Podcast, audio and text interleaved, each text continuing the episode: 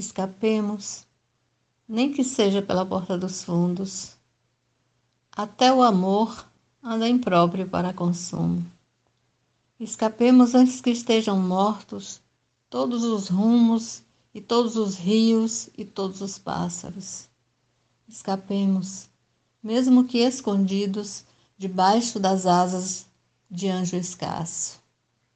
Escapemos antes da descrença, antes que termine o prazo para as devoções.